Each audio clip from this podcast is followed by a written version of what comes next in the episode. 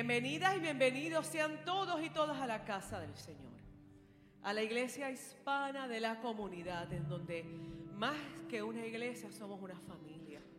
Una familia que se ama, una familia que cuando se ve se emociona. Eh, no una familia perfecta, pero una familia que camina junta en amor, en gozo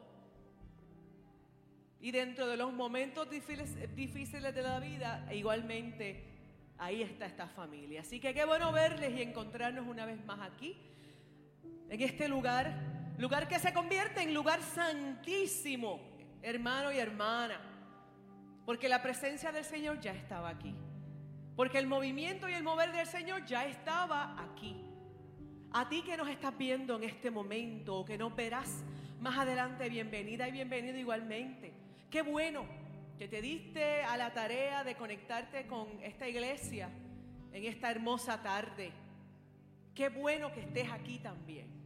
Así que en ese espíritu de emoción, de felicidad, de encontrarnos aquí una vez más unos con otros, pero sobre todo con el Señor, me gustaría comenzar este servicio leyendo parte de la palabra del Señor que encontramos en Salmo 30 Estaremos leyendo del versículo 1 al 4. Y mientras tanto, mi hermana y mi hermano, yo sé que algunos acaban de llegar, otros llegaron hace un ratito. Mire, suelte, respire. Vinimos a alabar al Señor, vinimos a, llenarnos del Señor, venimos a, a escuchar su voz. Así que todo aquello que puede interrumpir todo eso, mire, póngalo en pausa. Y dígale a su alma y a su corazón, estoy aquí para alabar al Señor. Estoy aquí para adorar al Señor. Así que vamos a alabar y adorarle. Y lo vamos a hacer leyendo la palabra del Señor. Y la palabra del Señor dice en Salmos 31, 4, estaré leyendo de la versión nueva eh, Vida Internacional. Te exaltaré, Señor, porque me levantaste, porque no me dejaste, no dejaste que mis enemigos se burlaran de mí. Señor mi Dios, te pedí ayuda y me sanaste. Tú, Señor, me sacaste del sepulcro, me hiciste revivir de entre los muertos. Canten al Señor ustedes, sus fieles, alaben su nombre, su santo nombre. Aleluya, alabemos al Señor, adoremos al Señor, entremos al Señor alabando su nombre. Ahí donde tú estás te pido que te pongas en pie, vamos a orar. Vamos a orar. Entremos al Señor. Vamos a entrar en calor. Yo sé que a veces venimos a, los atrios del Señor cargados, cansados. A veces no nos sentimos bien. Esa mentira de que tenemos que venir al Señor. Ay, yo, yo voy a la iglesia cuando yo me sienta bien. No. Venimos al Señor y venimos a la iglesia entendiendo que necesitamos del Señor. Por eso venimos aun cuando yo no me siento bien. Aun cuando tal vez no tengo deseos de ir a la iglesia. Ahí es que yo voy. Ahí es que venimos. Porque ahí es que reconocemos, Señor, yo necesito de ti. Yo necesito tu presencia y claro, tenemos la presencia del Señor en nuestra casa. Pero aquí se da algo especial y hermoso, hermano y hermana. Es que estamos no solamente delante de la presencia del Señor en su casa. Es que sus santos están aquí usted y yo. Tal vez por ahora no nos estamos abrazando, pero el sabernos juntos y juntas. Recuerda la palabra dice que somos como carbones. Y cuando estamos juntos y juntas, ¿qué pasa con los carbones cuando se mantienen juntos? Calentitos. Cuando separamos los carbones se van enfriando hasta que muere. Así que cuando estamos delante de la presencia del Señor, estamos juntos y juntas, cosas hermosas pasan aún el dolor, la desesperanza, nos sentimos arropados, acompañados por mi hermana y mi hermano. Oye, que no es que la vida de él o de ella sea mejor que la mía o sea perfecta. Ahí es que nos acompañamos. Y ahí es que ejercitamos el consuelo del Señor. Vamos a orar. Ahí donde tú estás, vamos a darle gracias al Señor. Vamos a darle gracias porque el Señor ha sido bueno. Oye, porque nos ha traído aquí. Porque aún dentro de la semana difícil, tal vez eh, eh, fuerte o hermosa y en victoria que tuviste, aquí estamos. Oh Señor, gracias yo te doy. Abre tu boca y dile ahí donde tú estás, Señor, gracias. Gracias, papá, porque tú has sido más que bueno. Porque aun cuando yo no me merezco, este pueblo, este mundo no se merece tu amor, tu compasión, tu bendición y tu gracia. Aún así, Señor, a ti te place hacerlo y darlo. Gracias, papá. Porque si estamos aquí, Señor, es por tu gracia, por tu misericordia, por esa que se hace nueva cada día. Aleluya. Oh, Señor, gracias porque tú nos has sostenido. Porque tú has estado. Porque tú nos has llenado. Porque tú nos has sanado. Porque tú me has y nos has libertado.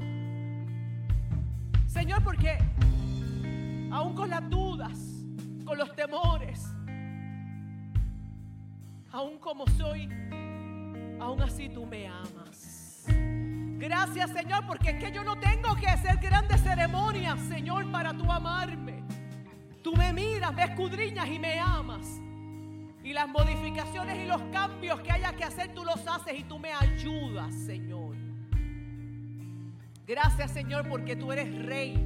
Dale gracias al Señor porque Él es el rey. Él es el rey, rey de reyes, Señor de señores. Tú estás sobre todas las cosas, mi Dios.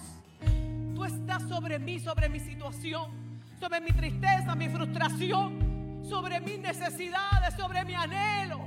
Tú estás sobre este mundo, Señor. Y la última palabra la tienes tú. Señor, tú reinas, tú reinas. Dile, Señor, gracias porque tú reinas con poder. Gracias porque tú reinas con poder, porque tú reinas con justicia, porque tú eres compasivo. Gracias Señor porque tú eres lento para la ira, pero grande. Gracias Señor por este pueblo que llega hoy. Gracias Señor por este pueblo alrededor de este mundo que hoy, o el día que se, que se eh, juntan Señor te alaban. Gracias porque hay un remanente que te ama en espíritu y en verdad. Gracias, Señor, porque hay un pueblo que anhela, que anhela, Señor, tu presencia, que anhela tu toque, que anhela tu mover, que anhela tu justicia, Señor. Oh, Señor, este pueblo, Señor, te anhela. Reconoce, Señor, tu soberanía, tu grandeza, tu poder. Pero también reconocemos nuestra pequeñez delante de ti, Señor. Estamos aquí porque anhelamos, necesitamos de ti, Señor, y gracias. Gracias por lo que ya tú estás haciendo en nuestras vidas. Gracias, Señor, por lo que ya tú nos estás dando. Gracias, Señor, por lo que tú vas a permitir en este lugar hoy, Señor. Gracias por lo que ya tú estás haciendo en este lugar. Gracias, Señor, porque tú estás moviéndote con poder en nuestra vida. Gracias Señor, porque esto, Dios mío, estas canciones, estas lecturas, estos momentos son para ti. Gracias porque tú nos permites estar en este lugar seguros para elevar toda adoración para ti. Oh papá, recíbelo, Señor. Recibe, Señor, todo, todo este culto, mi Dios. Y que esta aroma sea linda, buena y fragante. Jesucristo, tú reinas con poder. Dígale ahí donde tú estás, Jesucristo, tú reinas con poder. Te alabamos, Señor. Reinas con poder. En tu nombre, Jesús. Soberano, victorioso Rey. Ni la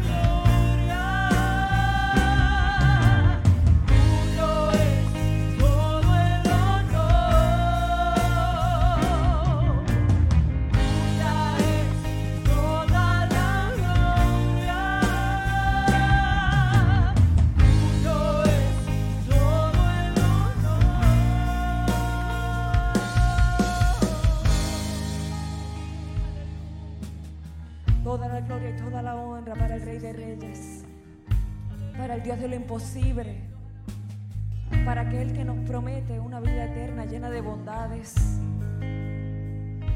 para aquel que nos dice que no importa cuán larga sea la noche, ahí estará Él en la mañana. Nos promete alegría en la mañana. Sus promesas son reales. Aleluya, vamos, alaba, bendice, bendice, glorifica al Rey de Reyes, al Señor de Señores. Levanta tus manos, alza tu voz, haz lo que tengas que hacer, pero aprovecha este momento y glorifica, bendice, adora al Rey de Reyes, al Señor de Señores.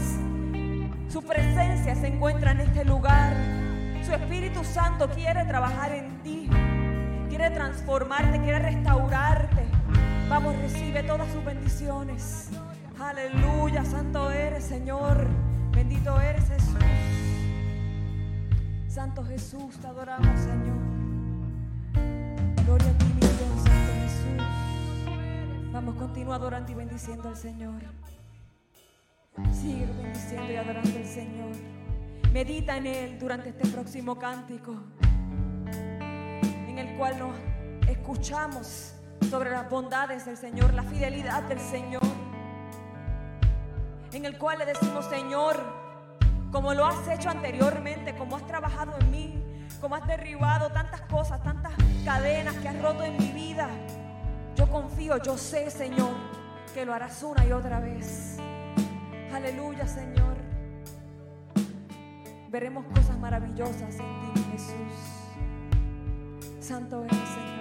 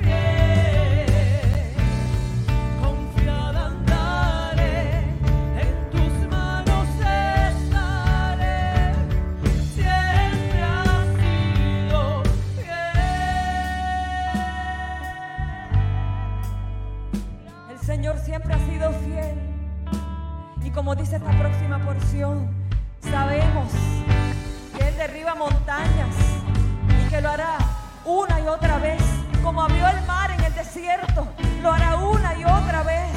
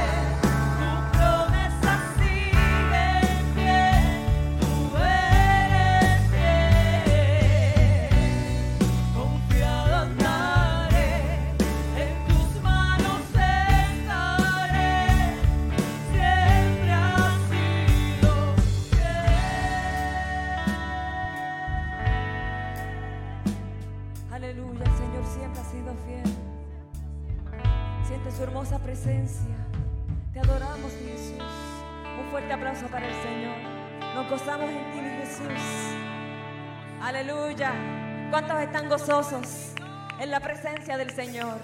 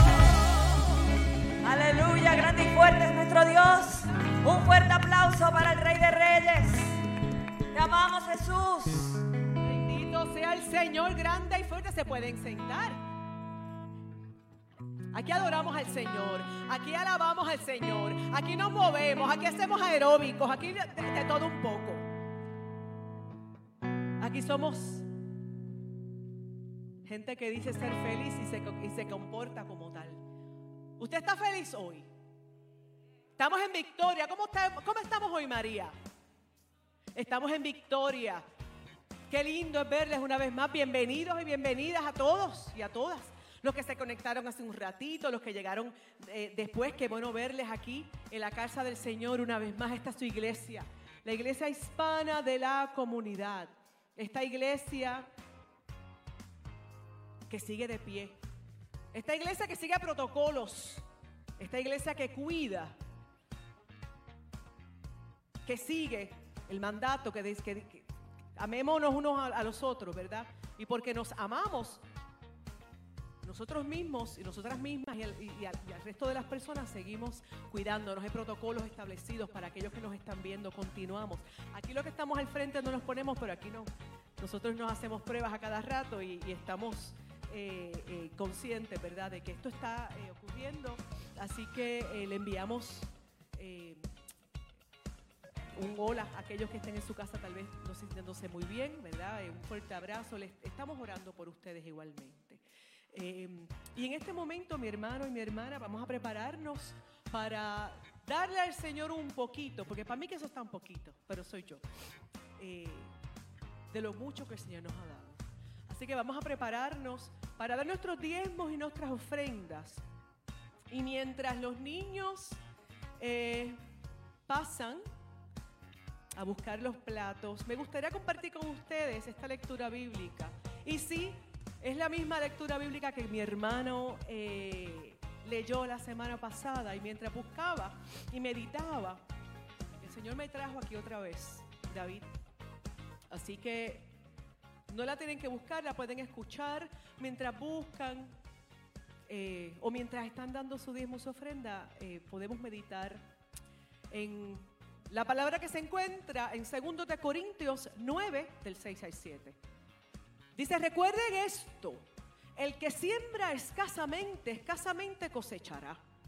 El que siembra en abundancia, en abundancia cosechará.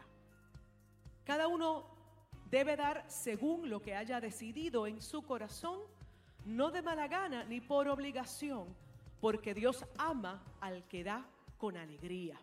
Y mientras meditaba en esta porción bíblica, mis hermanos, decía yo, eh, yo acá peleando con el Señor, Señor, pero entonces yo leo esto y pareciera que, eh, que, estamos hablando de esto y poniendo esto únicamente sobre lo económico y el Señor me decía, no, esta palabra arropa muchas áreas. Tal vez en este momento económicamente tú quisieras dar al Señor y tú no puedes.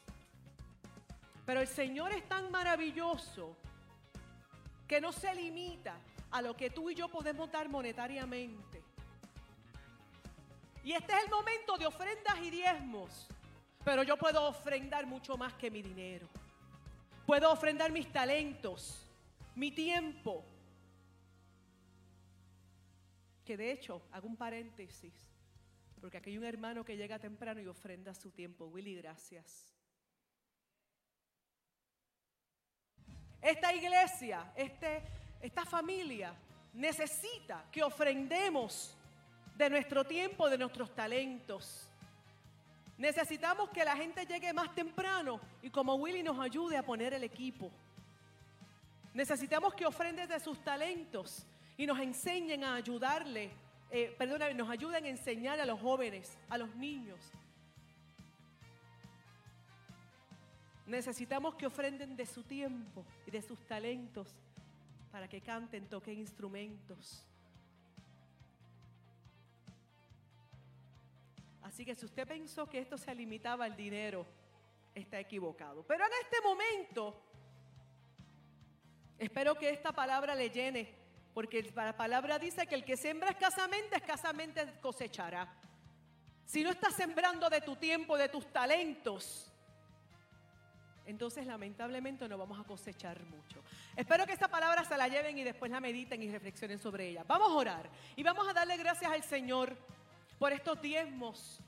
Como dice el pastor Jason, y el Señor lo, eh, eh, están benditos, han sido bendecidos por el Señor. Señor nos ha bendecido de forma especial y única, pero igualmente vamos a darle gracias al Señor porque el Señor ha sido bueno. Así que acompáñeme, vamos a orar. Señor, gracias yo te doy. Gracias por un pueblo, Dios, que te ama. Y esto lo digo, Señor, pero tú sabes que, que fluye desde lo más profundo de mi corazón. Este pueblo, esta iglesia hispana de la comunidad, dice que te ama, Señor, y ha demostrado su amor una y otra vez. A través, Señor, de sus diezmos, de sus ofrendas, mi Dios, que ha hecho posible que esta casa continúe abierta. Que ha hecho posible, Señor, que esta casa bendiga a las familias de este, de, este lugar. Que ha hecho posible que esta, que esta iglesia bendiga a las familias alrededor nuestra Señor, que ha hecho posible que esta iglesia bendiga a esta comunidad. Señor, que ha hecho posible que esta iglesia bendiga a tu obra alrededor del mundo. Señor, gracias. Gracias porque esta congregación, la iglesia hispana de la comunidad, ha entendido que cuando cosechamos desde lo profundo y desde la honestidad, Señor, hay fruto. Y no necesariamente fruto para mí, Señor, sino fruto para tu obra. Gracias Señor porque a través de lo que hemos sembrado, Dios mío, hemos visto familias prosperar, Señor, comunidades levantarse, Señor, programas alrededor de este mundo, mi Dios, caminando. Gracias por la iglesia hispana de la comunidad, Señor, que ha hecho posible que tu palabra llegue hasta países que ni siquiera sabíamos, Señor, que existían. Gracias, Señor.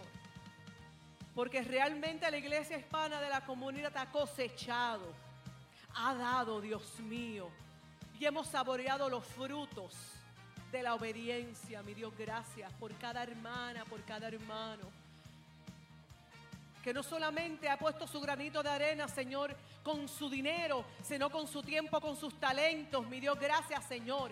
Y ayúdanos a seguir entendiendo, mi Dios, que seguimos cosechando, que debemos seguir cosechando, Dios mío. Porque para eso estamos llamados. Para que tu palabra llegue hasta lo más recóndito de este mundo. Señor, gracias. En el nombre poderoso de tu Hijo Jesús. Decimos amén. Qué lindo es el Señor. Qué lindo es el Señor. Denle un aplauso al Señor. Porque el Señor ha sido bueno. El Señor ha sido bueno. Qué lindo.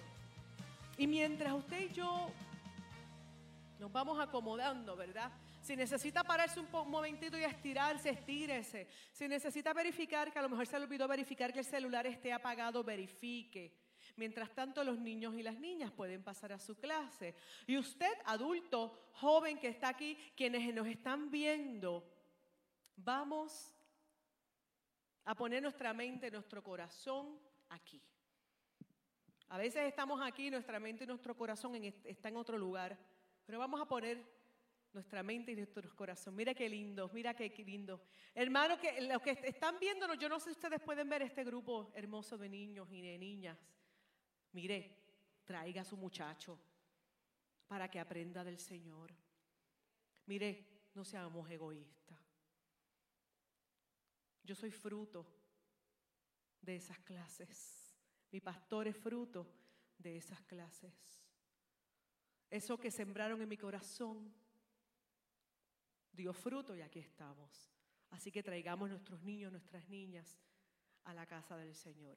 Y mientras tanto, pastor, pase, vamos a orar, vamos a orar por este siervo. Mire, usted ora por su pastor. Usted ora por este siervo. Usted ora por esa familia pastoral. Si usted no lo ha hecho esta semana, póngase en pie y vamos a orar por este siervo.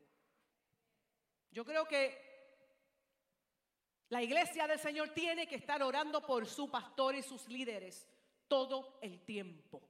Si usted cree que el enemigo nos está bombardeando todo el tiempo, yo no me puedo imaginar ese siervo. Así que ponga su mano ahí donde tú estás. Está viéndonos, no esté viendo, eche para casa mano. ¿Verdad? Estamos de forma simbólica diciéndole al Señor, papá, ahora yo estoy orando por él. No estoy orando por mí, no te estoy dando gracias por lo que me diste, por el desayuno. En este momento yo voy a orar por tu siervo, Señor. Gracias. Dale gracias al Señor porque, Señor, nosotros hemos sido más que bendecidos con este hombre. Gracias, Señor, por la vida de César. Gracias por la vida del hombre, del padre, del hermano, del maestro, del pastor, de este ángel que tú has puesto en medio de esta congregación. Oh Señor, gracias por ese corazón que te ama, por esa pasión que fluye. Gracias Señor por el compromiso que este hombre tiene con tu obra. Gracias Señor por las rodillas, Señor, que les has dado, Dios mío. Que aunque a veces el, el peso, Dios mío, es fuerte. Gracias y fortalécele. Gracias Señor por lo que tú has hecho en Él, lo que has hecho con Él y lo que has hecho a través de Él. Y en este momento, Dios, prepáranos. Prepáranos porque sabemos que ya esa palabra que tú pusiste en su corazón ha sido digerida, ha sido, Señor, trabajada. Así que que tu voz, que tu palabra fluya, fluya, Señor, por sus labios y que esta palabra impacte. Señor, hable a mi vida. Que, Señor, las vidas lleguen a tus pies a través de esta palabra. Que nos amoneste, que nos inquiete, que nos ayude a reflexionar, a analizarnos, Señor. Gracias por él, Señor, por su familia. Bendícelos, mi Dios. Sigue, Señor, hablando a esta iglesia a través de tu Hijo. En el nombre poderoso de Jesús, este pueblo dice. Amén, amén. amén. Pues gracias, Yesenia. Iglesia, que el Señor les bendiga. Qué gusto poder verles acá una vez más. Muchísimas gracias por, por estar acá, por acompañarnos. Gracias por esta oración que tanto son necesarias. Y no solamente para mí como pastor, sino muchos líderes eh, y pastores alrededor del mundo necesitan de nuestras constantes oraciones. Antes de entrar en la palabra, quisiera compartir con ustedes algo importante. Cuando venimos a la iglesia, cuando cantamos, cuando oramos, cuando ofrendamos, no todo lo hacemos solamente por rutina o tradición, es porque ciertamente creemos que Dios es real. ¿Cuánto lo creen? Dios es vivo, Dios existe. Y como predicamos una y otra vez, Dios, eh, Dios atiende nuestro clamor y responde a nuestras necesidades. Antes de entrar en la palabra, quería darle el espacio a Nati que pase aquí conmigo, porque Nati es una mujer que ha estado congregándose con nosotros ya por algún tiempo, y una mujer que tiene muchos testimonios que es testigo real de lo que Dios es y lo que Dios hace. Aun cuando pensamos que no hay esperanza, aun cuando pensamos de que ahora cómo salimos de esta situación, Nati, como muchos de ustedes, es un reflejo eh, vivo de lo que Dios hace. Así que Nati, eh, ayer en, el taller Conociendo Nuestra Iglesia, eh, un taller en donde compartimos acerca de lo que hace la iglesia, una de las preguntas que Nati dijo es, Pastor, ¿es posible que pueda dar un testimonio en la iglesia? Y claro que sí, de hecho invitamos a que ustedes cuando tengan algo que compartir no tengan temor. Es bueno e importante siempre compartir la obra de Dios en nuestras vidas. Nati.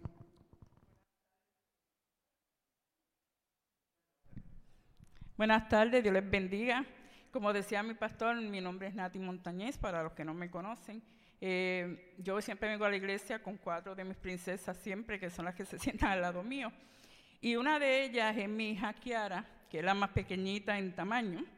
Eh, ella tiene una condición de diabetes y eso la hizo, ¿verdad? Que se le afectaran sus riñones. Por lo tanto, ella hay que dializarla.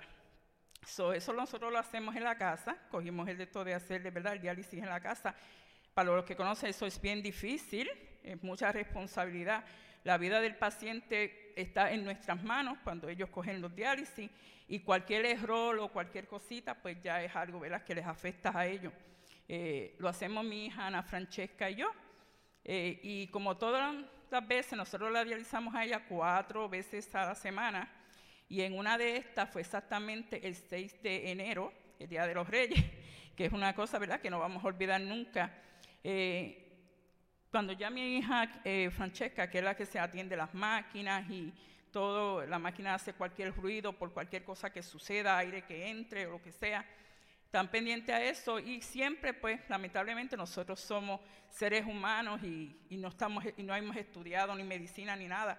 Nosotros nos dieron un curso de dos meses y en esos dos meses, pues, ya nos soltaron a mi hija, pues, para darle el diálisis en la casa.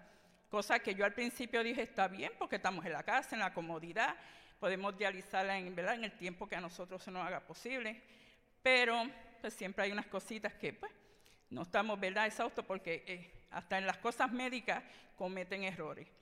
Ese día mi hija, ya al finalizar casi el diálisis, yo la oigo que comienza a toser y entonces corrí para el cuarto y le digo a mi niña, ¿qué pasó? Y me dice, oh, creo que le dejé, ¿verdad? Por error, eh, una de las válvulas abiertas y entonces le comenzó a entrar aire y eso lo primero que va es a, los pulmones, por eso la hacía toser y la hacía toser y ya ella no se estaba sintiendo bien, porque incluso la miré y sus labios ya estaban morados. Y entonces dije a la nena, pues llámate al 911 porque es, ¿verdad? lo que tenemos que hacer en esos casos. Ella los llamó, dio la información de la niña. mientras tanto, yo como madre estaba desesperada. Busqué un cartón, le echaba aire y todas esas cosas. Y la nena, pues se encargaba de estar en el celular porque mi hija Francesca es una persona que que ella vive, ya no se queda nada más. Ella llamó al servicio, luego llamó a las enfermeras de diálisis, ¿verdad? Porque todos pues tienen algo, en, una enfermera que se ocupa de cualquier cosa que tenga el paciente, pues es la que nos puede remediar y decirnos lo más correcto. Pero lamentablemente nadie contestó tampoco. Entonces vuelve la nena y llama a otra porque no se quedó así. Volvió a llamar a otra enfermera, ella dijo lo más correcto es llamar al servicio de 911, que ya lo habíamos hecho. Pero ustedes saben, hermanos, que cuando uno llama al servicio 911, pasa a lo mejor un minuto, ya usted escucha las sirenas y todas las cosas, ¿verdad? Pero en esa ocasión nada, era un silencio horrible. Y yo le digo a la nena, pero no es posible, vuelve a llamar al 911 porque no se escucha nada. Vuelve y lo llama y para sorpresas y para lo que sea, nos dijeron que ellos estaban muy ocupados. No había nadie para enviar para la casa, para que atendiera, ¿verdad? lo que nosotros sabíamos que era una tremenda emergencia, porque era, la vida depende de, las cosas, ¿verdad?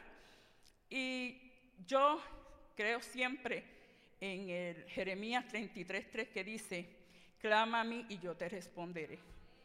Y yo dije, Señor, yo te pido por favor, sana a mi hija, cuídamela, porque no había otro modo, solamente lo podía hacer. Y yo les digo, hermanos, sinceramente, que eso que nosotros le pedimos, como siempre decimos, eh, en la tierra todo puede estar, ¿verdad? Muy ocupado. Pero tenemos un Señor, un Dios, que trabaja con nosotros las 24 horas, los 7 días, y así, y está siempre, ¿verdad?, a nuestra disposición. No está en ningún momento ocupado. Y cuando yo le dije eso, yo les digo, hermano, sinceramente, que mi niña no pasó, yo no, a uno a veces se le hace que eso son horas eternas o tiempo eterno. Pero yo creo que no pasó ni un segundo ni nada que mi hija comenzó a decirse que ella se estaba sintiendo bien. Y yo vi que sí, porque ya, ¿verdad? Todo su color vino nuevamente a ella y todo eso salió de su cuerpo y todo volvió a la normalidad. Nunca apareció en 911 y por supuesto ya no lo necesitamos, ¿verdad? Luego de eso, yo le dije a mi niña, gracias a Dios, ya yo la veo a ella bien. Pero como todo padre, ¿verdad? Tenemos que tener una responsabilidad y si la llevamos al hospital de nuestra propia cuenta porque queríamos que la chequearan y que dijeran que en efecto pues ese aire que le entró a ella, ¿verdad? Ellos dicen que puede irse al cerebro o a cualquier lugar y le puede hacer muchísimo daño, pero para la verdad, toda la misericordia y toda la honra y todas las cosas para nuestro Dios, Él lo hizo completo. No se necesitó de más nada. Ya le hicieron una placa y para gracias dijeron que no, no salió nada, que aparentemente su cuerpo había este, ¿verdad? vencido completamente, había absorbido ese, pero eso lo hizo el Señor, hermano. No hay manera de describir que eso lo hizo el Señor. Por eso yo, ¿verdad? Voy a rapidito algo que yo encontré en Jeremías, eh, una de las promesas de nuestro Dios que se encuentra en Jeremías 33, 6 y dice, he aquí que yo les traeré sanidad y medicina y los curaré y les revelaré abundancia de paz y verdad. Y así lo creemos, así que yo creo que el Señor, ¿verdad? Y no nos debemos, cualquier cosa que nos suceda, que nosotros sabemos que el Señor tiene su mano puesta. Yo tengo muchos testimonios que el Señor sí lo ha hecho. Es bueno decirlo porque esas son las cosas que el Señor quiere que realmente nosotros hablemos para poder, ¿verdad?, enaltecer su nombre y para que vean que sigue siendo un Dios vivo y que sigue estando con nosotros. Así que le damos gracias, Señor, yo te amo, siempre se lo digo, y a ustedes todos, Dios los bendiga. Amén. Pues muchísimas gracias, hermana, tremendo testimonio. Iglesia, eh, las puertas acá están abiertas, es, es bueno, es importante que se acerquen.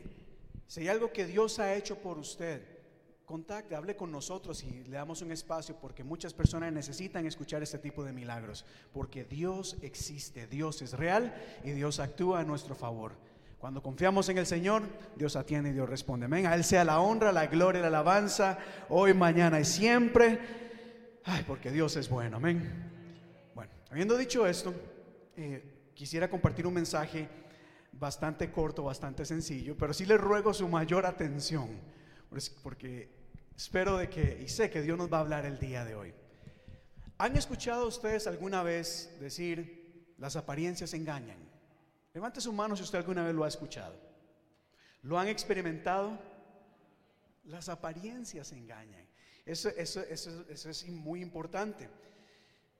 Porque estamos viviendo en tiempos en donde la apariencia o las cosas externas parece que han tomado mucho valor o la gente le pone más atención a la apariencia, a lo externo, que a lo interno. Por eso es que la gente vive estresada y angustiada, tratando de poner o presentar una imagen de ellas que muchas veces no es. Y el resto de la gente se queda asombrada. Wow, mira cuánto viaja. Mira la ropa, mira en los carros, mira todo lo que tienen. Queremos ser como ellos. Y si supieran, dirían algunos. Porque muchas veces, y creo yo que hoy en día la gente le da tanta importancia a lo externo que descuidan muchas veces lo interno. Y aunque para muchos la apariencia, la ropa, lo que tenemos en el banco, lo que tenemos, la clase de casas es importante. Dios valora otras cosas sobre estas. ¿Sabían ustedes eso? A Dios no le impresiona qué tipo de carro tenemos, qué modelo de carro, qué casa tenemos, cuántos títulos universitarios tenemos, ni cuánto tenemos en el banco. Dios valora cosas o otras cosas que para Él son más y más importantes. Y una de ellas es la santidad. ¿Sabían ustedes eso? A Dios no le importa cuánto tienes en el banco o cuántos seguidores tienes en Facebook o Instagram. ¿Qué tipo de ropa usas? ¿Cuánto cuesta la ropa que usas? A Dios no le impresiona eso. Pero hay algo que Dios valora más y es la santidad. Diga conmigo, la santidad. Y por eso el día de hoy quiero compartir con ustedes un tema bastante sencillo. Pero quiero hacerles una pregunta acá. ¿Cómo saber si estás viviendo en santidad? ¿Cómo puedes saber si estás viviendo en santidad? Si a Dios le importa, si Dios valora, si Dios ve como necesario o esencial que vivamos en santidad, la pregunta sería, ¿cómo sabemos o cómo puedo saber yo si estoy viviendo en santidad? Y es una pregunta muy importante. Y, no voy a hablar, no voy a entrar precisamente sobre cada detalle con respecto a la santidad, pero se me desconectó esto acá. Ok.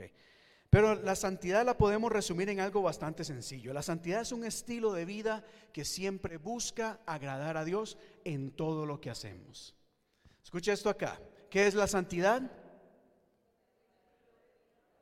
El cómo yo me visto, santo. El cómo yo me peino. En lo que me pongo o no me pongo. ¿Es eso la santidad? No. A Dios no le importa cómo te vistes, claro. Eso no significa que debemos descuidar nuestro testimonio. Ciertamente Dios no se fija en el pantalón o la camisa que yo me pongo, pero la camisa y el pantalón que me pongo también da testimonio de Dios, así que hay que tener cuidado en eso. Pero eso no define la santidad. La santidad es un estilo de vida que siempre busca agradar a Dios en todo lo que hacemos. Ponga atención a esto acá, porque algo que debemos de entender es que la santidad no es algo que tenemos que cumplir o hacer un checklist. Ayer hablábamos en el, en el taller Conociendo nuestra iglesia de que aquí en los Estados Unidos, o una iglesia como esta, tenemos personas que vienen de diferentes países, de diferentes estilos y tipos de iglesia. Algunos creen una cosa, otros creen otra. Algunos dicen, si te vistes de esta manera, eres santo. Si no te vistes de esta manera, si oras, eres santo y vives en santidad. Si no oras, olvídate. Y en fin, pero hay que entender de que más allá de lo que tenemos que hacer o cumplir, no es que Dios nos da una lista. ¿Quieres ser santo? Ora. Check. ¿Quieres ser santo? Lee la Biblia. Check. Y todos los días hacemos cosas por hacerlas y no porque nacen de nuestro corazón. De hecho, cuando hacemos las cosas por, por obligación o por costumbre, muchas veces eso a Dios no le agrada. Usted recordará lo que dice Mateo capítulo 15, verso 8. Una de las quejas de Jesús era, este pueblo hace cosas solamente por hacerlas. Hace cosas porque les dicen que las hagan y no porque realmente nace de su corazón. Entonces la santidad no es solamente hacer cosas porque el pastor lo dice, sino la idea es que hacemos las cosas porque queremos agradar a Dios. O no hacemos cosas porque sabemos de que este tipo de cosas no agradan a Dios. ¿Estamos acá? Número dos, hay que entender de que la santidad es un proceso. Diga conmigo proceso. Eso significa de que no es que ahora que yo soy cristiano o el pastor oró por mí, ahora, aleluya, camino en las nubes. No me contaminaré con el mundo. Uy, yo no hago nada malo. No. La vida, eh, la santidad es un proceso. Por eso es que el Espíritu Santo hace su obra santificadora en nosotros. Y es un proceso que en, algunos, en algunas personas, algunas cosas toma un poco tiempo, para otras toma más pero el Espíritu hablando, orando en nosotros. Por eso cuando venimos a la iglesia y decimos, Señor, llénanos, que tu Espíritu Santo fluya, que tu Espíritu Santo se derrame, no es para sentir cosas, no es para caer, no es para gritar, es para pedirle al Espíritu Santo que haga esa obra santificadora en nosotros. La llenura del Espíritu Santo hace que nuestro ser interior vaya cambiando y sea transformado. Porque de nada me vale a mí gritar, correr, danzar o brincar si el día de mañana continúo siendo la misma persona. Entonces la santidad es un proceso en donde Dios va trabajando algunas áreas en nosotros y poco a poco vamos cambiando nuestra vida. La buena y mala noticia es que en, ningún momento ninguno de nosotros vamos a llegar a ser santos. Porque no somos santos ni somos perfectos, ni Dios espera que lleguemos a esa santidad en donde no cometamos pecado. Solo hubo uno que no cometió pecado y fue Cristo Jesús.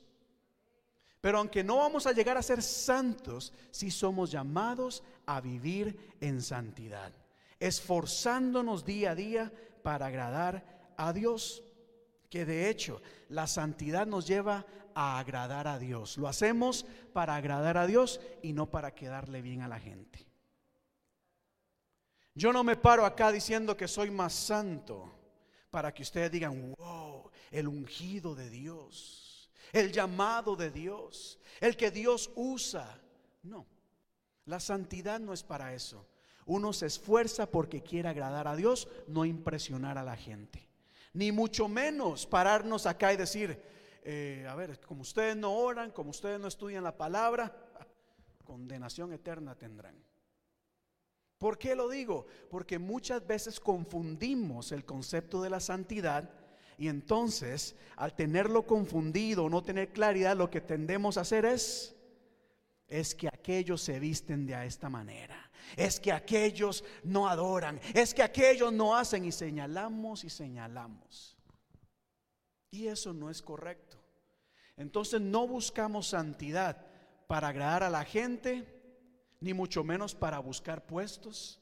Mira, pastor, como yo oro, como yo, mira todo lo que hago, mira cómo la gente me pide que yo ore. Gloria a Dios por eso, pero no utilizamos estas cosas para ganar posiciones o la admiración de las personas, sino que buscamos siempre agradar a Dios. ¿Cuántos dan gloria a Dios por eso?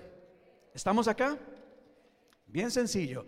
Ahora, pero viene la pregunta, como les decía, ¿cómo entonces podemos saber si estamos viviendo en santidad? Si la forma de vestir no define mi santidad, si muchas de las cosas que hago no definen mi santidad, ¿cómo sé yo si estoy caminando en santidad. ¿Cuánto les gustaría saber eso? Levante su mano. ¿Seguros? Esto es un disclosure. Porque después de que yo diga esto, mira, el Señor va a confrontar muchas cosas en nuestra vida. Se los digo. El Señor va a ministrar, va a hablar y algunos de ustedes, el Señor, van a sentir una convicción de que Dios está trabajando en sus vidas o hay, hay áreas que necesitamos cambiar. Así que voy a empezar porque hay cuatro cosas que nos enseñan o nos ayudan a reflexionar y darnos cuenta si estamos caminando en santidad. Y para esto voy a basar el mensaje, yo voy a tener los versículos en la pantalla, en Colosenses capítulo 3. Libro de Colosenses capítulo 3. Y voy a leer de la nueva traducción viviente. Nueva traducción viviente. Cuatro cosas que nos ayudan a reflexionar y darnos cuenta si estamos viviendo en santidad. Número uno, sabemos que estamos caminando, viviendo en santidad si Dios es lo más importante en nuestra vida. Y te pregunto, ¿es Dios lo más importante en tu vida? No me respondan a mí. Dice Colosenses capítulo 3, verso 11. En esta vida nueva, no importa si uno es judío, si uno es gentil, si uno está circuncidado, si uno es inculto, incivilizado, esclavo libre. Lea conmigo esto que está en amarillo, por favor, léalo. Cristo es lo único que importa y Él vive en todos nosotros. Una vez más, dígalo bien fuerte. Cristo es lo único que importa y Él vive en nosotros. ¿Cómo sabemos si estamos caminando en santidad? Si podemos decir, Cristo es lo único que importa. Y no es una pregunta fácil.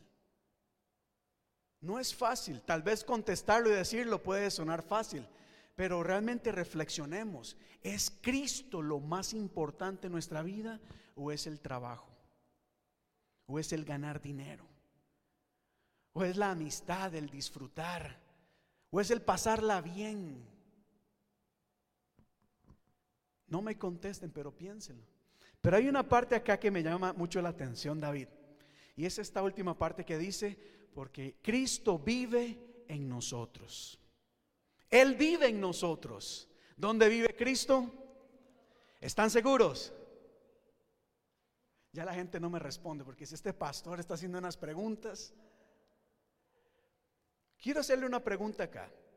Si Cristo vive en nosotros, si Cristo vive en ti, ¿dónde está Cristo en tus conversaciones o en lo que hablas? Cuando hablas con la gente, cuando sales con tus amistades, ¿dónde está Cristo en lo que hablas? En el tipo de conversaciones que tienes.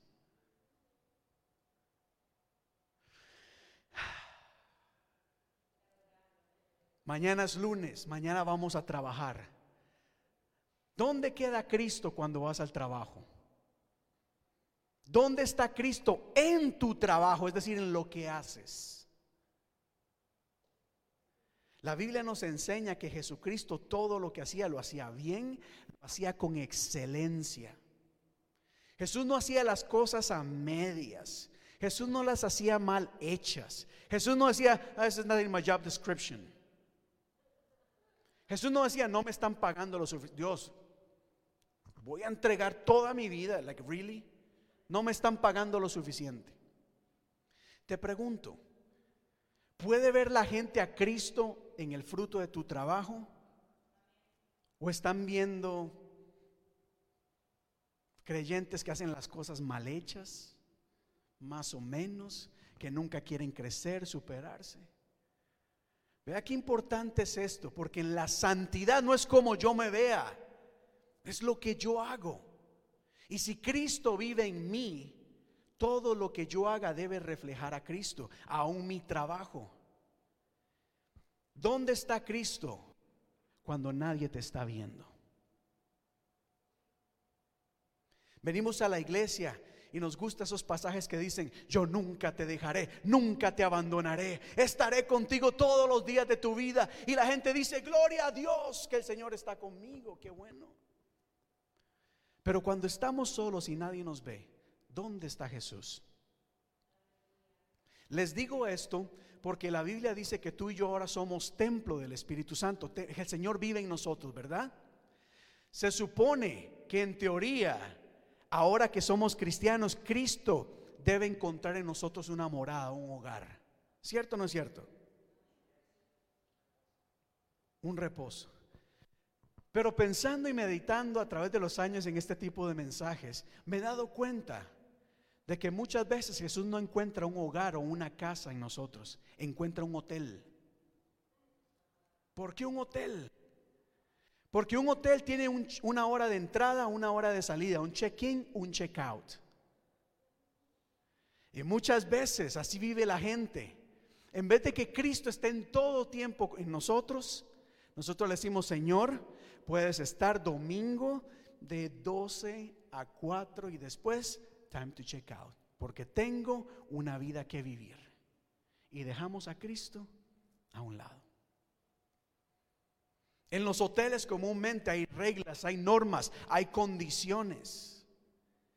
Y pareciera que Jesús toca nuestra puerta y quiere entrar y le decimos, ok, puedes entrar, pero si cumples lo que nosotros te estamos pidiendo.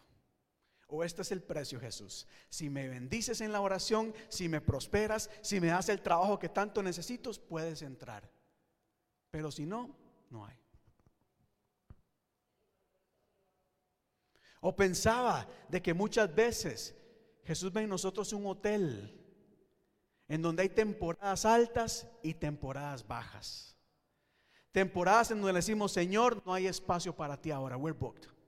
Tengo tantas cosas en mi vida que en este momento no hay espacio para ti.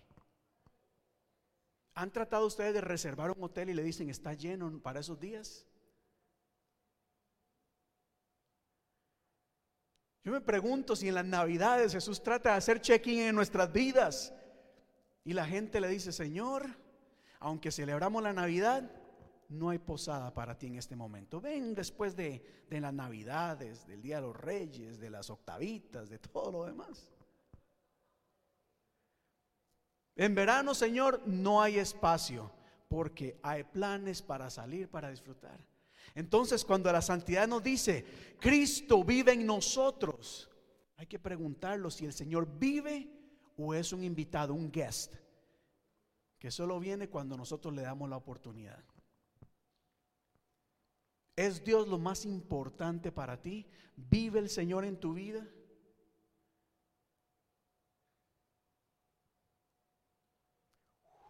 Póngame musiquita mejor porque yo le dije, no me pongas música. Mira qué silencio. Número dos, avanzo acá. Número dos. Continuando en Colosenses capítulo 3, el verso 15 nos dice así y que la paz de Cristo gobierne en tus corazones. Lo que Cristo te da, que gobierne, que controle, que reine tus corazones. Y hago la pregunta acá entonces, ¿está Cristo, está la paz de Dios gobernando tus corazones? ¿O tu vida es gobernada, por ejemplo, por la carne? es que la tentación, pastor es que hay tantas cosas que quiero hacer que sé que no son agradables a Dios, pero usted sabe. No quiero entrar en ejemplos para no ofender a nadie. Pero realmente cuando nos dejamos guiar por la carne, estamos dejando saber de que Cristo no es lo más importante para nosotros. O cuántas personas, por ejemplo, eh, dicen, y esto es muy común hoy en día, a mí nadie me dice qué hacer. Esta es mi vida, este es mi cuerpo y yo hago con ella lo que yo quiera. El pastor no me va a decir qué hacer. Allá lo que quieren es lavarnos el cerebro. Entonces quien está gobernando nuestra vida es ese orgullo del ser humano. Yo, nadie me dice que estoy equivocado. Yo me las sé todas. Aunque ande como un quebrado por la vida, pero aún así no reconocen que su forma de gobernarse ellos mismos no es la mejor. ¿Quién gobierna tu vida? ¿Gobiernan las emociones tu vida? Podemos venir a la iglesia y decir, Señor, Dios de lo imposible, te adoramos, tuya es toda la gloria, aleluya, qué unción, qué lindo. Y de repente un hermano le hace una cara ahí medio rara y empiezan a enojarse y se frustran y hay ira y al final quedan gobernados por sus emociones. Se perdieron del mensaje de Dios, se perdieron de la unción de Dios porque alguien le dijo, mire hermanito, hermanita, córrase un poquito para guardar la distancia social. ¿Cómo me van a decir eso en la iglesia? Si hay que alabar al Señor con libertad. Esa iglesia no me gusta y me voy a otra. Y entonces dejan que estas cosas dirijan y controlen sus vidas. Muchas personas son, se dejan llevar o son controladas por sus emociones, por su carácter, su mal carácter. Y cualquier cosita las enfurece, y cualquier cosita las ofende, y cualquier cosita les hace pasar un mal rato. Y entonces preguntamos, ¿quién gobierna nuestra vida? Señor, tú eres mi rey. Bueno, el rey establece qué es lo que debemos hacer. ¿Sigo? ¿Cuánta gente hoy en día no es gobernada por lo que los demás dicen o por lo que los demás hacen? Ellas mismas no quieren hacerlo, pero viene la gente y le dice, hazlo, hazlo, no hay nada de malo, hazlo, y lo hacen. Y de repente hay algo que nosotros no creemos que está bien, pero todo el mundo en Facebook dice que está bien, pues entonces lo creemos.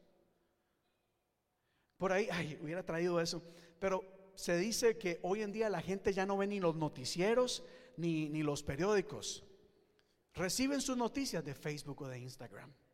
En donde dicen, miren este video. Aparecieron dos ángeles ahí. miren este video. El Papa es el anticristo. Y se lo creen todo. Y se dejan llevar por lo que dice la gente. Pero venimos a la iglesia a decir, tú eres mi rey, tú gobiernas mi vida. ¿Quieres saber si vives en santidad? ¿Está Cristo gobernando tu vida? No, voy a tener que acudir a una muletilla acá. ¿Quién vive? Y a su nombre. Amén.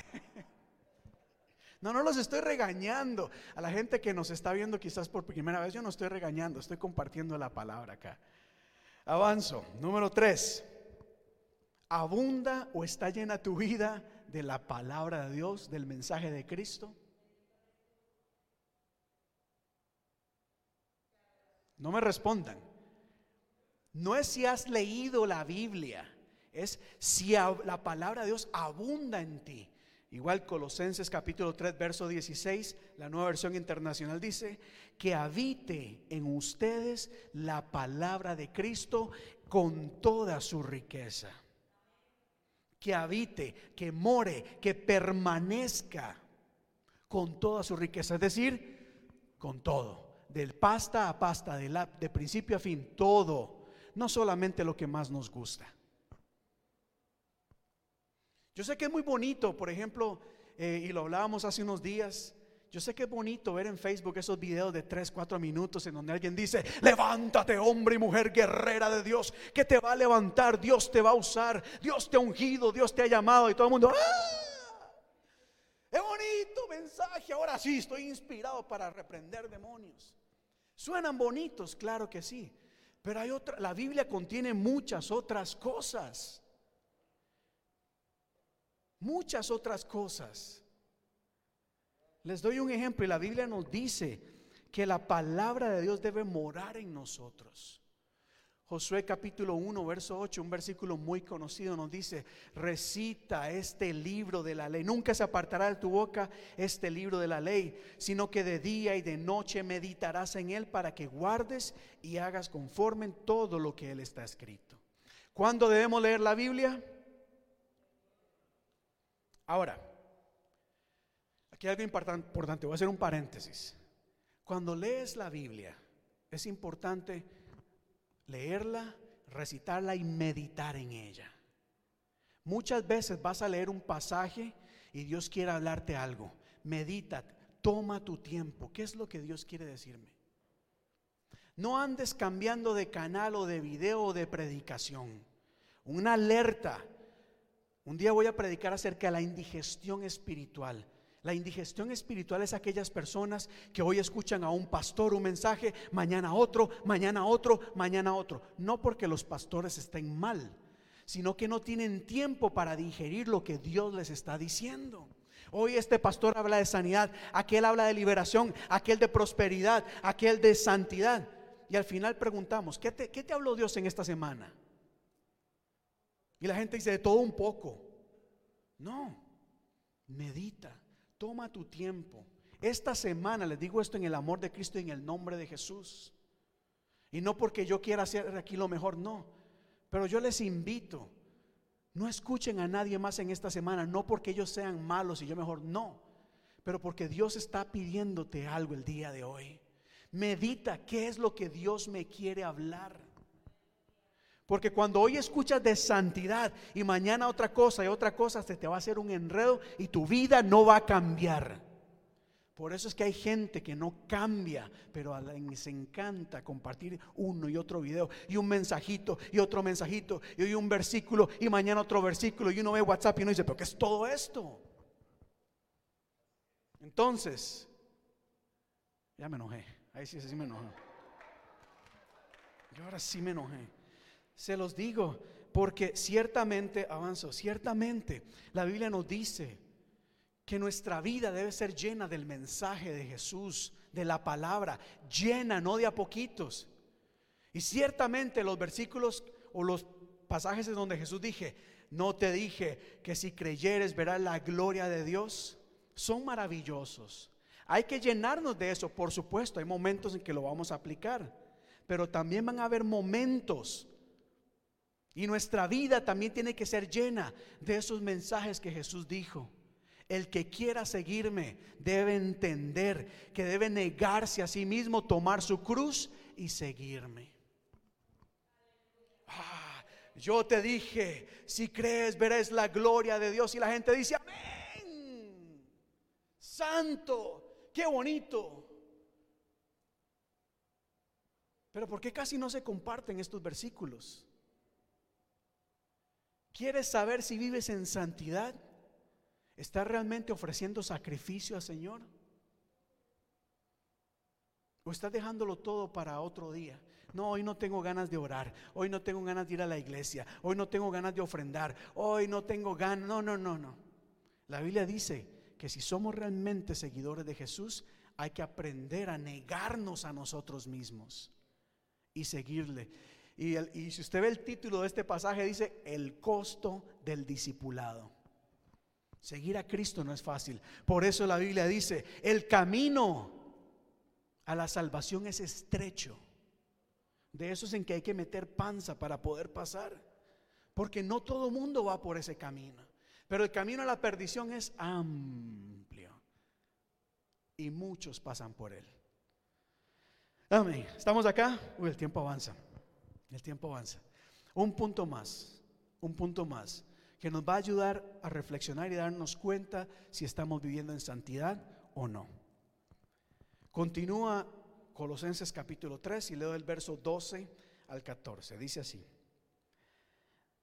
Dado que Dios los eligió para que sean su pueblo santo y amado por Él, ustedes tienen que vestirse de tierna compasión, de bondad, humildad, gentileza y paciencia sean comprensivos con las faltas de los demás y perdonen a todo el que los ofendan. Recuerden que el Señor los perdonó a ustedes, así que ustedes deben perdonar a otros.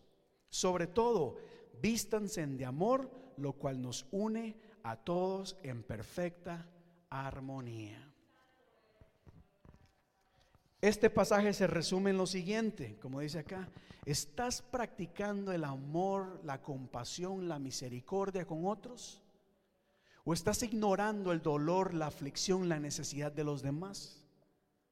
¿O estás pasando tu tiempo señalando los errores de los demás? Mire, póngase de pie, ya voy a terminar acá. Póngase de pie, lea conmigo. ¿Pueden ver la escritura acá bien? Si no lo ven bien, por lo menos muevan la boca, inténtenlo. Aunque no los veo. Pero lea conmigo lo siguiente, diga conmigo, dado que Dios los eligió para que sean su pueblo santo y amado por Él, ustedes tienen que vestirse de tierna compasión, bondad, humildad, gentileza y paciencia. Lo voy a dejar ahí. Ustedes tienen que vestirse de compasión. ¿Eres una persona compasiva o te da igual el sufrimiento de los demás? Pensémoslo, piénsalo. Piénsalo, ¿eres una persona que está revestida de bondad? ¿O una persona tal vez, ¿cómo se dice? Codo, tacaño, agarrado. ¿Qué más? Maceta. ¿O eres una persona bondadosa? Una persona mal humor, amargada, que siempre anda peleando. O al contrario, una persona humilde. Recuerde, la humildad no es pobreza o darnos por menos, eso no es humildad, eso es baja autoestima. La humildad es conocer nuestra posición. Ser humildes como Jesús. El libro de Hebreos dice, siendo Dios, eh, siendo Jesús, Dios se hizo hombre. Eso es humildad. ¿Eres una persona humilde, gentil? Y lo último, mejor ni lo pregunto.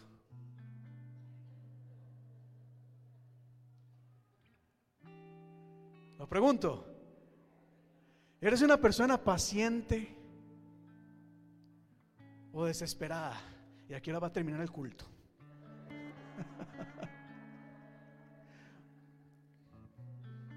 ¿Y por qué llevo orando tres días y nada sucede?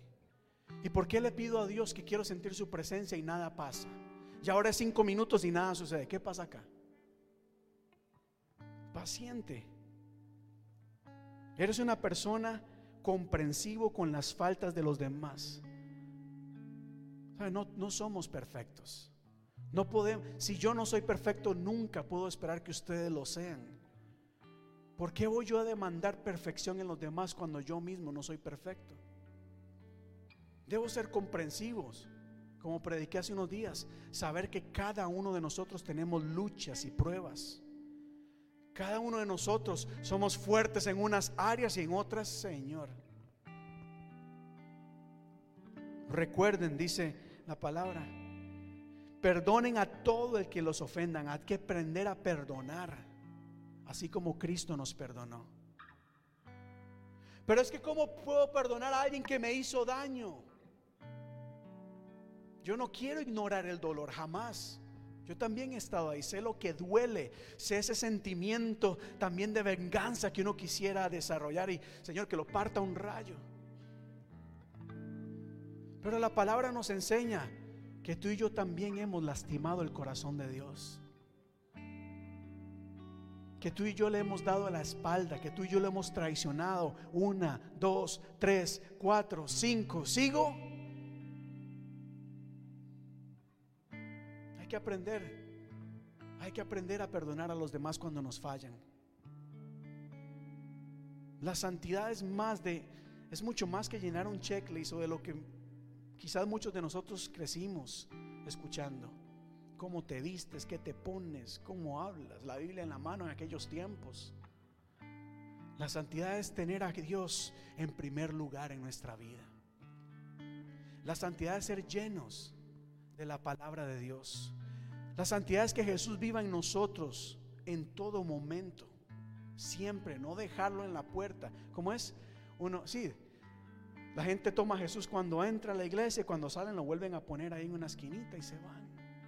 Jesús debe estar en nosotros en todo momento, en lo que hablamos. Piensa, esto es importante. Cuando hables con los demás, cuando le hables a tu pareja, a tus hijos, Jesús tiene que estar contigo en lo que dices. Porque si Jesús no está contigo, quizás vamos a hablar lo incorrecto. Palabras que destruyen, palabras que hieren, palabras que no son buenas. En tu trabajo, qué lindo sería. Qué lindo sería que la gente diga, necesitamos cristianos en este lugar porque esta gente sí trabaja y hace las cosas con excelencia. Porque esta gente da lo mejor, siempre quiere crecer, aprender a hacer más. ¿Se imaginan ustedes que allá en el mundo la gente lea la historia de José? La Biblia nos dice que José, por ejemplo, cuando llegó a la casa de Potifar, todo lo de Potifar prosperó. Y Potifar estaba, wow, ¿qué es esto? desde que este hombre llegó, todo prospera.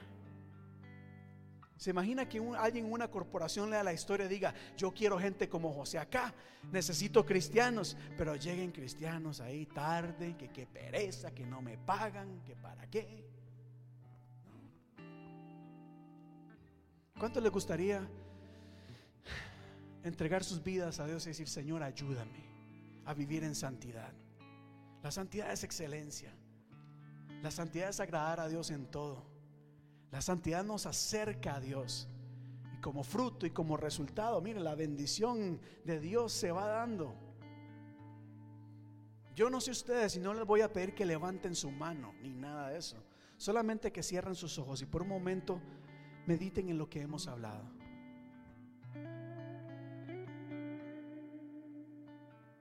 Piénsalo. Yo soy el primero en reconocer que necesito de Dios. Yo soy el primero en reconocer que debo pedirle perdón al Señor.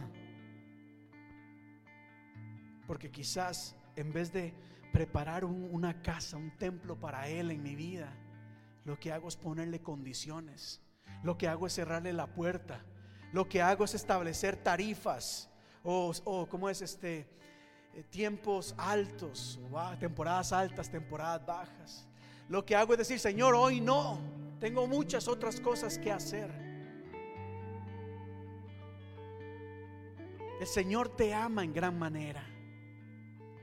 No veas la, santidad como una carga. Ay, es que el Señor está pidiendo. No, véalo como una oportunidad maravillosa para que Dios obre en ti, para que Dios cambie todas aquellas cosas que tú sabes que necesitas cambiar. Que tú lo sabes. Dile, Señor, ayúdame.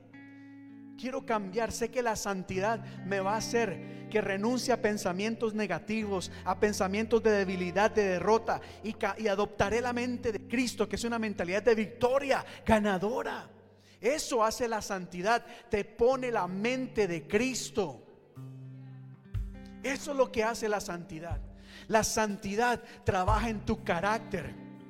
Cuando tienes esas emociones que te dominan, que te sacan el monstruo dentro de ti, la santidad empieza a someter a ese monstruo y dice, no, eso no va a dominar tu vida. El Señor va a cambiar, va a cambiar lo que dices, cómo haces las cosas, va a afinar tu oído. Hoy el día la gente está saturada de información del mundo. El enemigo habla constantemente. La santidad empieza a transformar esos mensajes de derrota, esos mensajes perversos, esos mensajes de confusión, de engaño, en mensajes de paz, en mensajes de victoria, en mensajes de esperanza. Eso es lo que hace el Señor. Y hay un canto que dice así: Renuévame,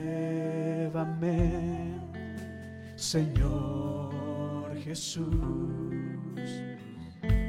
ya no quiero ser igual. No quiero ser igual, oh Dios. Renuévame, Señor Jesús. Pon en mí tu corazón y cambia todo eso. Porque todo lo que hay dentro necesita ser cambiado, Señor, porque todo lo que hay dentro de mi corazón necesita más de ti. Renuévame, renuévame. Dile, Señor, renuévame. Ayúdame a cambiar, oh Dios. Quiero darte el primer lugar en mi vida. Ayúdame a darme cuenta que hay cosas que aunque parecen importantes, tú eres lo mejor y lo más importante. Quiero darte el lugar que te mereces en mi vida, en mi corazón. Quiero darte el trono, Señor, en mi ser. Que mi reine el corazón de Cristo. Porque todo lo que hay dentro de mí necesita ser cambiado, Señor, porque todo lo que hay dentro de mi corazón necesita más. Quizás hay personas que están siendo gobernadas inclusive hasta por el pasado, experiencias del pasado. La mala experiencia que vivieron, el dolor es lo que determina las decisiones. Dile al Señor, cambia Dios, quiero ser gobernado por tu palabra, por tu voluntad, que reines en mi vida. No quiero seguir respondiendo a lo que mi cuerpo, mis emociones, mi dolor, mis malas experiencias han impuesto en mí. Quiero ser una persona diferente, vivir en santidad, agradarte en todo lo que hago. Ser diferente. Ayúdame Dios a entender que tú me has llamado a seguirte. Me has llamado a ser diferente. Mira iglesia, Jesús dijo que cada uno de nosotros somos llamados a ser la luz de Cristo en el mundo. Tú eres luz. Has sido llamado, llamada para brillar. Has sido llamado para que la gente vea en ti un ejemplo a seguir. No te conformes donde estás en este momento. Dile, Señor, cambia, cambia todo en mi ser. Vive dentro de mí. Llévame a niveles mayores y mejores, Señor, de acuerdo a tu voluntad. La santidad, Señor, me llevará a lugares que nunca antes había experimentado. Veré las cosas de manera diferente porque tú estás conmigo. Aleluya. Depositamos delante de ti, rendimos nuestra carne, nuestros deseos de la carne, rendimos nuestras emociones, nuestro carácter, quizás nuestro orgullo, nuestra envidia, nuestro celo, nuestra rebelión, todo Dios lo presentamos delante de ti. Necesitamos que nos ayudes a dejar todo esto a un lado. Cambia, cambia, cambia, cambia. Y llénanos, Señor, con tu paz. Llénanos con esa palabra, ese mensaje de amor en nuestro corazón. Seamos personas compasivas, llenas de bondad, de humildad, que aprendamos a perdonar. Cámbianos, oh Dios. Aleluya. Y por último cantamos el coro de la canción. Y decimos, Señor, todo lo que hay.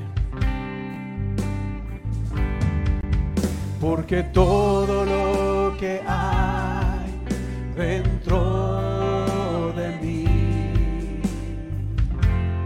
Necesita ser cambiado, Señor, porque todo lo que hay dentro de mi corazón necesita. Necesita, necesita más de ti. Dile, necesito de ti. Necesita Una vez más, necesito de ti, oh Dios. Necesita más de ti. Amén amén. ¿Cuántos pueden darle un fuerte aplauso al Señor en esta tarde? ¿Cuántos dan gloria a Dios en esta tarde? Aleluya. Dios es bueno y para siempre es tu misericordia. Mira, iglesia, Dios les ama. Dios les ama en gran manera. La santidad nos ayuda a acercarnos más a Dios, a disfrutar de todo lo que Dios tiene para nosotros. Les digo, experiencia propia también. El pecado, la indiferencia nos impide poder disfrutar de todo lo que Dios tiene para nosotros. Nos limita el pecado, la indiferencia, todas estas cosas no nos deja escuchar lo que Dios quiere hablarnos. Muchas veces decimos, Señor, muéstrame el camino correcto. Pero como Dios no es el primer lugar en nosotros, Dios dice, mire, toma este camino y nosotros andamos por otro lado. No. La santidad nos permite experimentar todo lo que Dios tiene para nosotros. Y como decía nuestra hermana Nati, mire, Dios es real. Y Dios tiene cosas maravillosas y extraordinarias para cada uno de nosotros. Y esto de la santidad no hay que tomarlo ya a la ligera. Es algo que Dios espera de nosotros. Y como iglesia, mi compromiso no solamente les predico esto para que ustedes vean a ver cómo viven en santidad. No. Como iglesia aquí estamos para ayudarles a vivir en santidad. Y no porque nosotros seamos santos ni perfectos, es porque entendemos de que el camino, ¿verdad?, de Dios es más fácil cuando hay un cuerpo que nos ayuda. Hoy quizás yo extiendo mi mano y les ayuda, el día de mañana van a ser ustedes quien me ayuda, pero todos vamos a caminar hacia la verdad de Cristo. Amén. Damos gloria a Dios. Cantamos un canto ya para quedar despedidos. Y el canto dice, bendeciremos el nombre del Señor.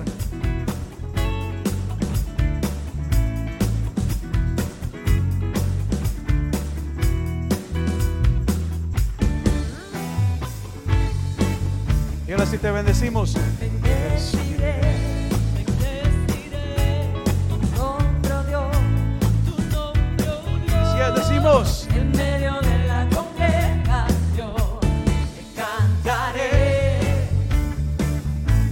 exaltaré. Así es, exaltamos el nombre del Señor. Exáltale, exáltale. Tu nombre, Dios, tu nombre, Dios. En este pueblo.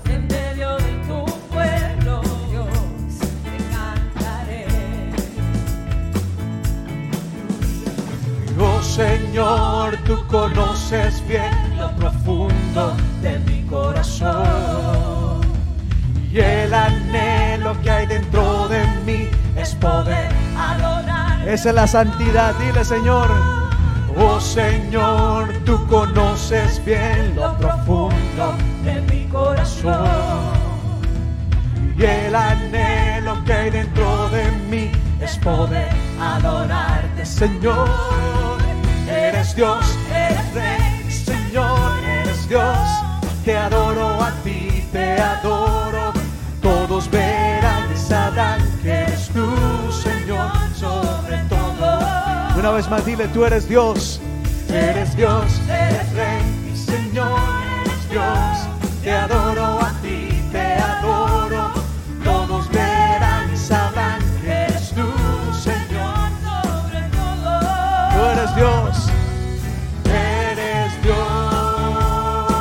es, iglesia. Que la paz de Dios sea con todos y cada uno de ustedes. Que Dios les guarde, que Dios les cuide, que tengan una semana llena de bendición. Entrega tu vida a Dios, dile Señor, ayúdame y también veré las bendiciones que tú tienes para nosotros. Iglesia, Dios les bendiga y nos vemos la próxima semana. Quedamos despedidos.